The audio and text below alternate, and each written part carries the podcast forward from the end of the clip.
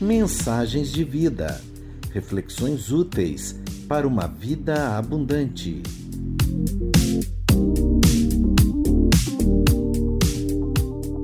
Perdoamos porque fomos perdoados. Baseado no Evangelho de Mateus, capítulo 18, versos 21 a 35, pelo pastor Fabiano Pereira. Se o seu irmão pecar contra você, vá e a sós com ele, mostre-lhe o erro. Se ele o ouvir, você ganhou seu irmão, mas se ele não o ouvir, leve consigo mais um ou dois outros, de modo que qualquer acusação seja confirmada pelo depoimento de duas ou três testemunhas.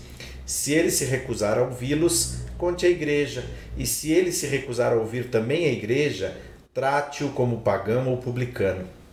Digo a verdade: tudo que vocês ligarem na terra terá sido ligado no céu, e tudo que vocês desligarem na terra terá sido desligado no céu. Também digo que, se dois de vocês concordarem na terra em qualquer assunto sobre o qual pedirem, isso será feito a vocês por meu Pai que está nos céus. Pois onde se reunirem dois ou três em meu nome, ali eu estou no meio deles. 21. Então Pedro aproximou-se de Jesus e perguntou: Senhor, quantas vezes deverei perdoar a meu irmão quando ele pecar contra mim? Até sete vezes? Jesus respondeu: Eu digo a você, não até sete, mas até setenta vezes sete. Por isso o reino dos céus é como um rei que desejava acertar contas com seus servos. Quando começou o acerto, foi trazido à sua presença um que lhe devia uma enorme quantidade de prata. Como não tinha condições de pagar, o Senhor ordenou que ele, sua mulher, seus filhos e tudo que ele possuía fossem vendidos para pagar a dívida. O servo prostrou-se diante dele e lhe implorou: Tem paciência comigo e eu te pagarei tudo. O senhor daquele servo teve compaixão dele, cancelou a dívida e o deixou ir. Mas quando aquele servo saiu, encontrou um de seus conservos, que lhe devia cem denários. Agarrou-se e começou a sufocá-lo, dizendo: Pague-me o que me deve. Então o seu conservo caiu de joelhos e implorou-lhe: Tenha paciência comigo e eu pagarei você. Mas ele não quis. Antes, saiu e mandou lançá-lo na prisão até que pagasse a dívida. Quando os outros servos, companheiros dele, viram o que havia acontecido, ficaram muito tristes e foram contar ao seu senhor tudo o que havia acontecido.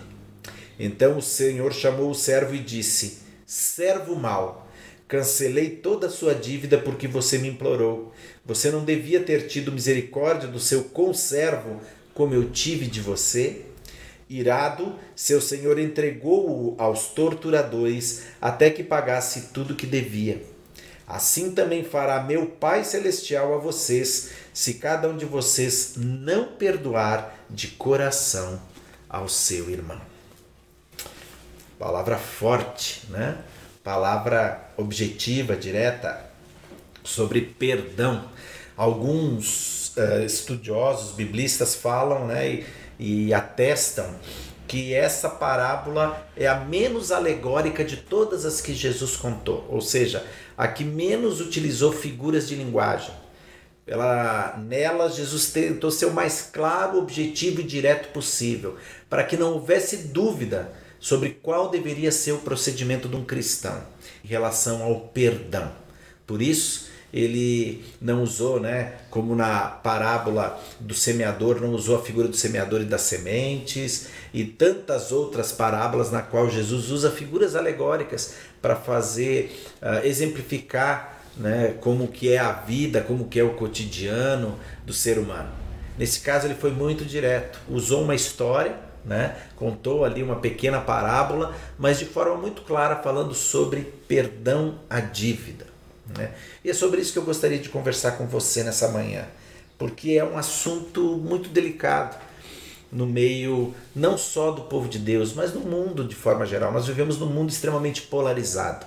É fato, você já percebeu isso, né? Que hoje em dia é muito fácil arranjar inimizade. As redes sociais estão aí para demonstrar quão fácil é a gente pegar e arranjar inimizade com as pessoas pelo simples fato de se posicionar ou de afirmar pensar diferente.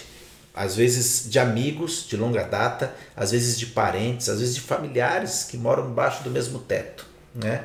E é por isso que a gente sempre fala, né, com muito cuidado, cuidado. As redes sociais elas são um espaço de testemunho cristão também. Cuidado com o que posta, cuidado como posta. Pensa dez vezes antes, será que realmente é necessário postar? Será que isso vai fazer alguma diferença? Ou é só o meu desejo de colocar para fora minha ira, minha raiva, minha indignação, né? sem pensar nas consequências disso?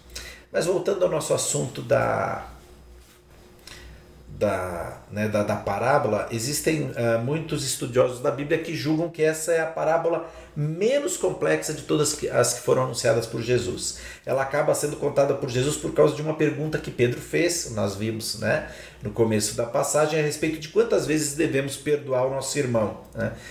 E aí eu quero interpretar essa parábola um pouquinho com você, rapidamente. Né? Primeiro, ah, ela vai falar sobre a questão da nova vida no reino de Deus. Né? O capítulo 18 de Mateus, como um todo, ele traz os ensinos de Jesus sobre a conduta dos seus discípulos como membros da nova comunidade que foi trazida à existência por intermédio do recebimento da mensagem. Ou seja, essa nova igreja, ou digamos a igreja, né? não a nova igreja, mas a igreja que ali há alguns anos seria instituída, mas que já era realidade no meio daqueles seguidores de Jesus que passavam a ver a vida de um novo ângulo, né, sobre um novo prisma, graças àquilo que vinham recebido de Jesus, são agora também apresentados a uma nova realidade com relação ao perdão. Né? Dentro dessa nova dinâmica que nascia né, de ver a vida de acordo com os olhos do Salvador. O reino possui valores essencialmente diferentes daqueles que caracterizam as instituições terrenas e as organizações desse mundo. Se a gente resgatar só para lembrar, né? Se a gente lembrar que o reino é dos humildes e a palavra diz lá em Mateus 18, um pouquinho antes, lá no capítulo, no começo do capítulo, que os grandes, né, os verdadeiramente, verdadeiramente grandes no reino do céu são os humildes. Né? Se a gente vai lembrar que o inferior é o superior, né? que o mais apagado súdito, uh, uh, mais inexpressivo súdito, leal ao rei, possui um valor imensurável e outras coisas que causavam escândalo na época, porque feriam o status quo. Ainda hoje ferem, porque apesar de nós conhecermos a palavra né, e, e afirmarmos crer na palavra e afirmarmos basear nossa vida na palavra, nós muitas vezes também guiamos a nossa vida por esses valores, né? Uh, tratamos melhor quem achamos que é mais importante, tratamos com indiferença ou desprezo quem achamos que é menos importante, né? E assim por diante. Quer dizer, fugimos nós mesmos da lógica do reino de Deus, que por sua vez foge da lógica da, da presente sociedade e já fugia da lógica da sociedade do tempo de Jesus, né? Onde o menor era o maior, aquele que serve né? O maior é aquele que serve, não aquele que ocupa cargos ou que é servido, né? que possui privilégios e assim por diante. Né? De igual modo, né, essa, a, a palavra vai falar uh, do desprezo, uh, que o desprezo pelos irmãos em Cristo é algo inaceitável. O desprezo pelos irmãos é algo inaceitável. Né? Qual era a proposta? de Jesus aqui, né? Era efetivamente na caminhada do cotidiano usar sua própria vida como referência para aqueles homens, para que eles aprendessem uma nova lógica e uma nova dinâmica, né?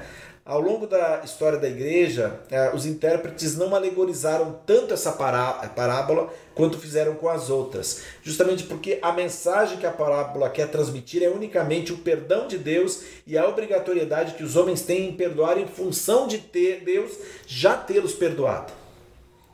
Ele adverte a respeito do juízo divino sobre aqueles que se negam a fazê-lo. É sério isso. Se você lembrar da, do, da oração do Pai Nosso, né? Perdoa as nossas dívidas assim como nós perdoamos aos nossos devedores. Nós mesmos, muitas vezes, nos condenamos na oração. Quando nós falamos, Senhor, ó, usa a nossa postura como parâmetro para nos perdoar.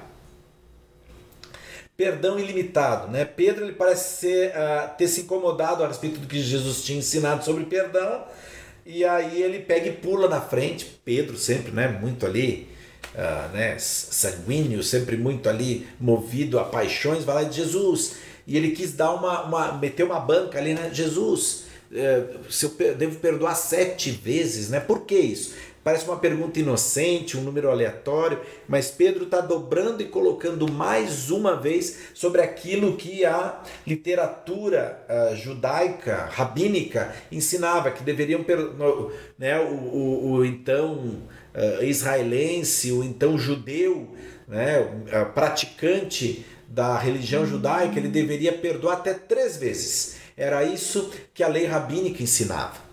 Né? Você deveria perdoar uma pessoa até três vezes, isso era sinal então de longanimidade, isso era lugar, sinal de benignidade, coisas do gênero. Né? E aí Pedro, então, tentando impressionar Jesus, ele dobra as três e joga mais uma. Senhor, eu devo perdoar até sete vezes.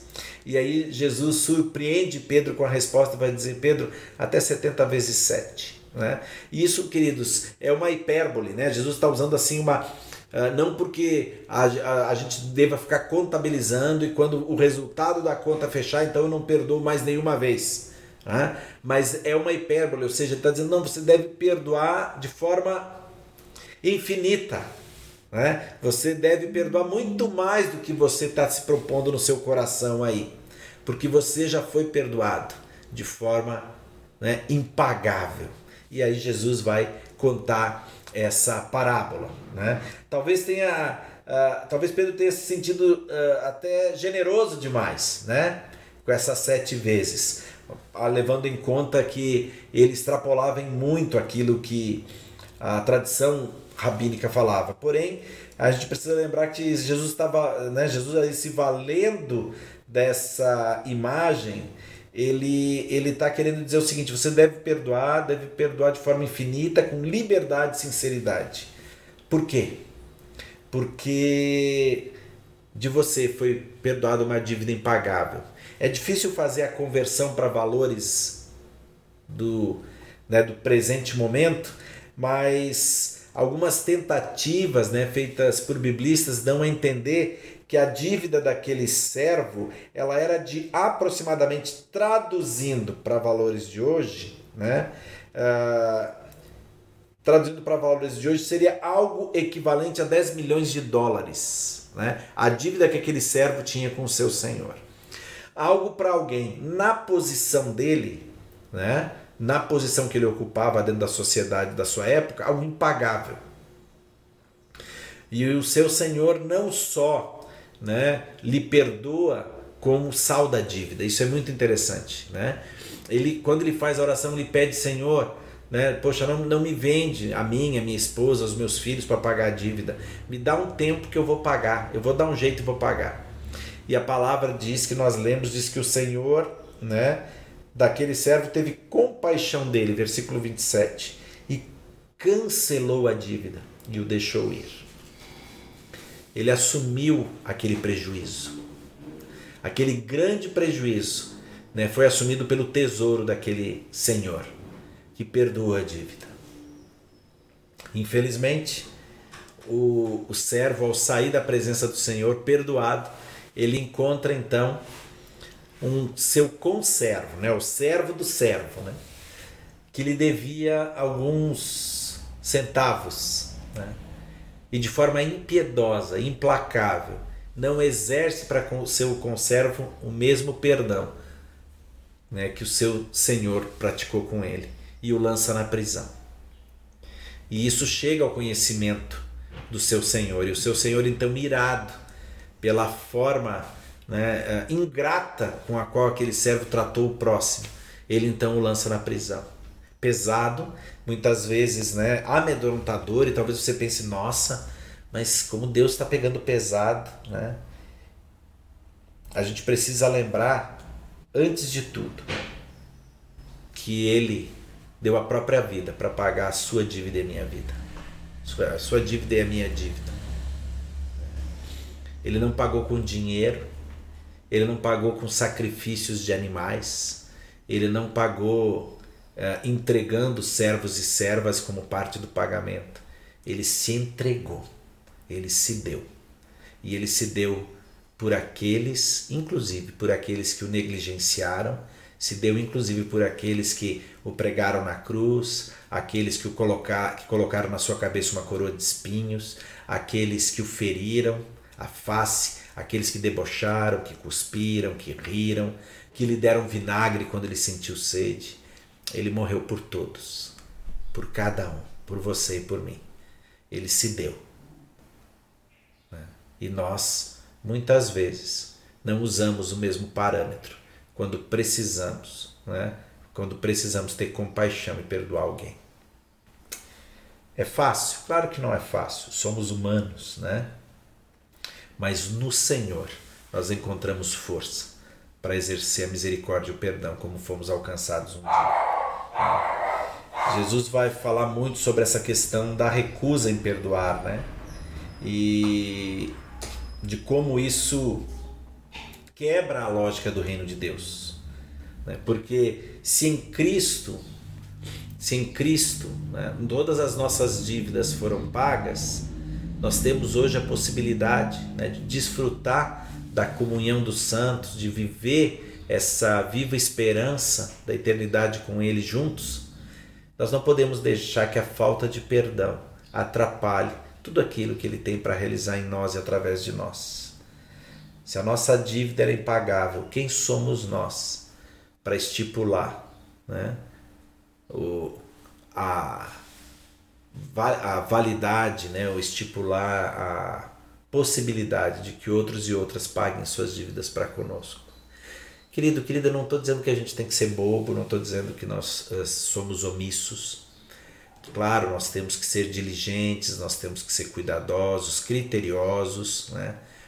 mas nós não podemos, de forma alguma, negar o perdão a alguém que, de forma sincera, né, de coração, se mostra arrependido, se mostra arrependida por uma falta cometida para conosco.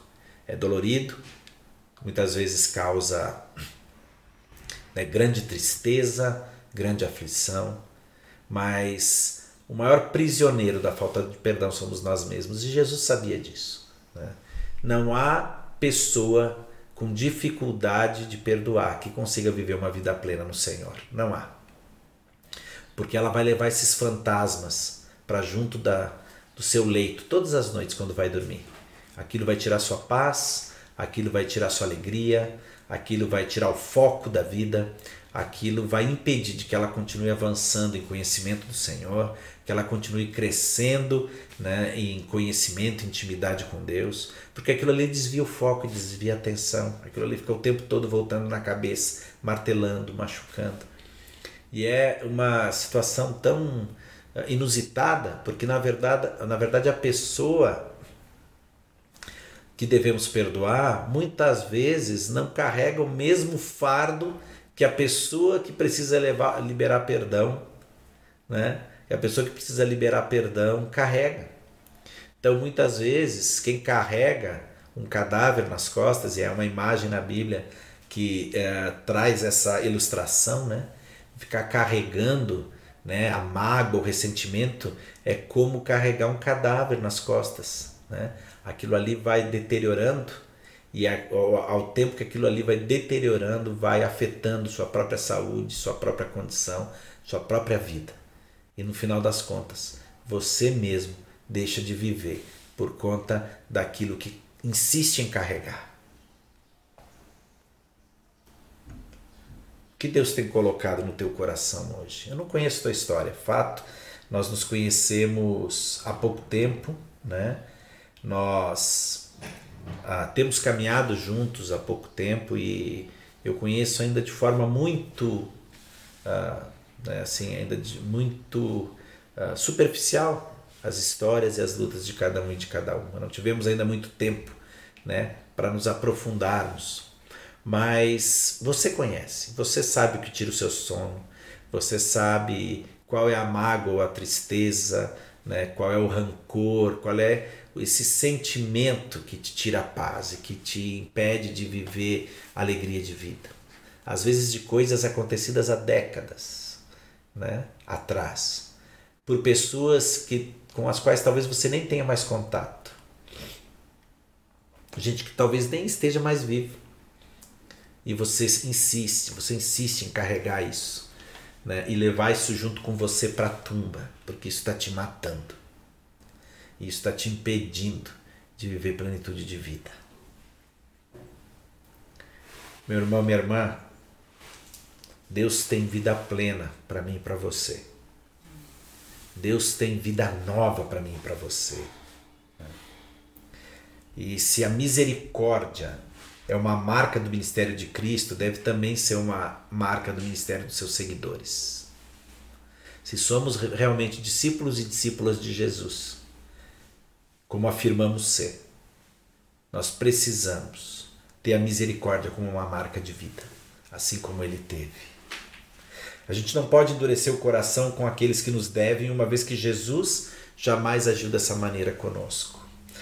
Nós devemos tomar cuidado, pois a ênfase no juízo será proporcional à ênfase na misericórdia. Perigoso isso, hein?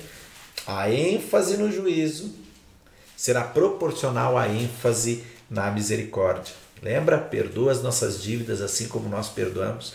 É muito engraçado isso, você já deve ter percebido, mas uh, nós, nós usamos parâmetros muito diferentes quando queremos ser perdoados e quando devemos perdoar.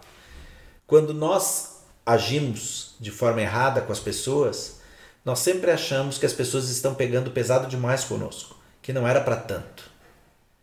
Né? Que a gente não, não, não, não fez tão mal assim. Né? Que as pessoas estão ampliando, amplificando o efeito daquilo que nós fizemos e que não é justo não sermos perdoados. Agora, quando é conosco, a moeda é outra, a postura é outra, a ênfase é outra. Aí nós achamos né, que não é possível perdoar porque a outra pessoa nos feriu demais, a outra pessoa nos machucou demais, né? E aí é impossível perdoar. Enquanto não formos honestos, honestas para usar a mesma balança, dificilmente vamos conseguir viver a plenitude daquilo que Deus tem para nós. Sabemos, né, que todos os autênticos discípulos de Cristo receberam abundante perdão, graça e infinita misericórdia. É o que diz a palavra, que nós recebemos abundante perdão da parte de Deus, graça, porque é favor imerecido, nós não compramos, nós não merecemos, não há como pagar o que Jesus fez por nós, e infinita misericórdia, que se renova sobre a nossa vida todas as manhãs. Porque nós continuamos errando, nós continuamos tropeçando, e é pela misericórdia e paciência e longanimidade de Deus que Ele nos dá uma nova oportunidade a cada dia de sermos melhores.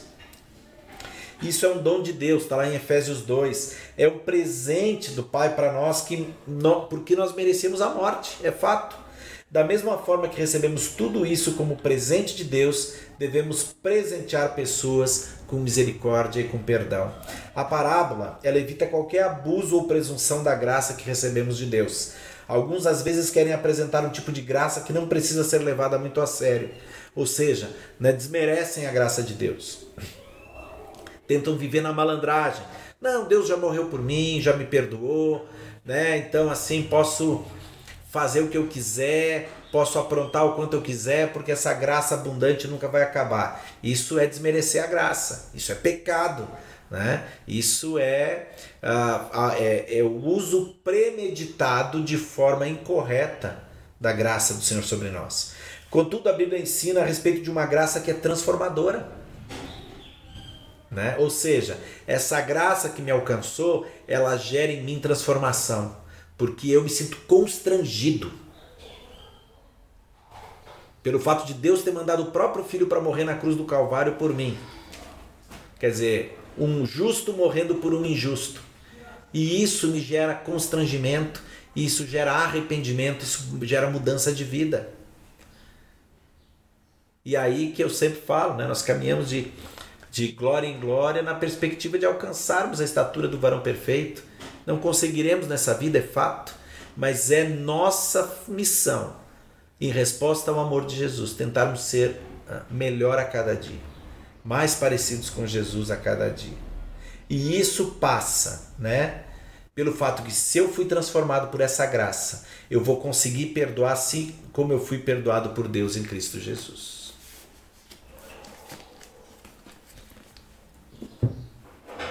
Você se sente perdoado ou perdoada? Você aceitou de fato o sacrifício de Jesus na cruz do Calvário para ter vida e vida em abundância? Então, se você vive isso de fato, você não precisa e nem deve carregar né, esse cadáver nas costas da falta de perdão, da amargura, do ressentimento, da mágoa, porque isso vai te impedir de viver tudo aquilo que o Senhor tem para você. Libere perdão. Pastor, eu não consigo. Sabe? Me trataram muito mal, abusaram de mim, sabe? Me machucaram profundamente acabaram com a minha vida. Não, você está aí vivo e respirando, porque é um Deus que te ama. E é um Deus que te manteve e te sustentou até aqui. E é um Deus que tem coisas maravilhosas para fazer na tua vida. Podem ter errado contigo, eu não digo que não. Podem ter te machucado, eu acredito. Mas eu sei que há um Deus que faz novas todas as coisas. E esse Deus que faz novas todas as coisas quer te fazer livre, não só do poder do pecado, mas também do poder negativo que o passado pode ter na sua vida para te impedir de viver aquilo que ele tem para você.